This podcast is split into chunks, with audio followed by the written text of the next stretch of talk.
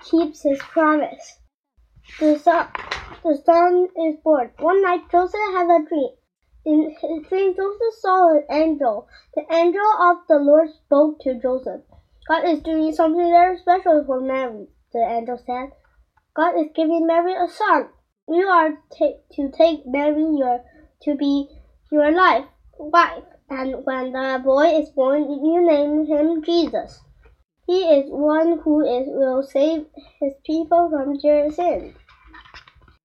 Joseph obeyed God, and Mary became his wife. Mary and Joseph went to Bethlehem. The baby was born on Bethlehem in the stable. Angel gave praise to God.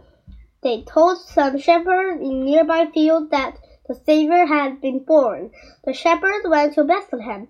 They saw the baby Jesus and Mary and Joseph in the stable. Then the shepherds gave praise to God. Jesus is the Son of Savior that God has promised.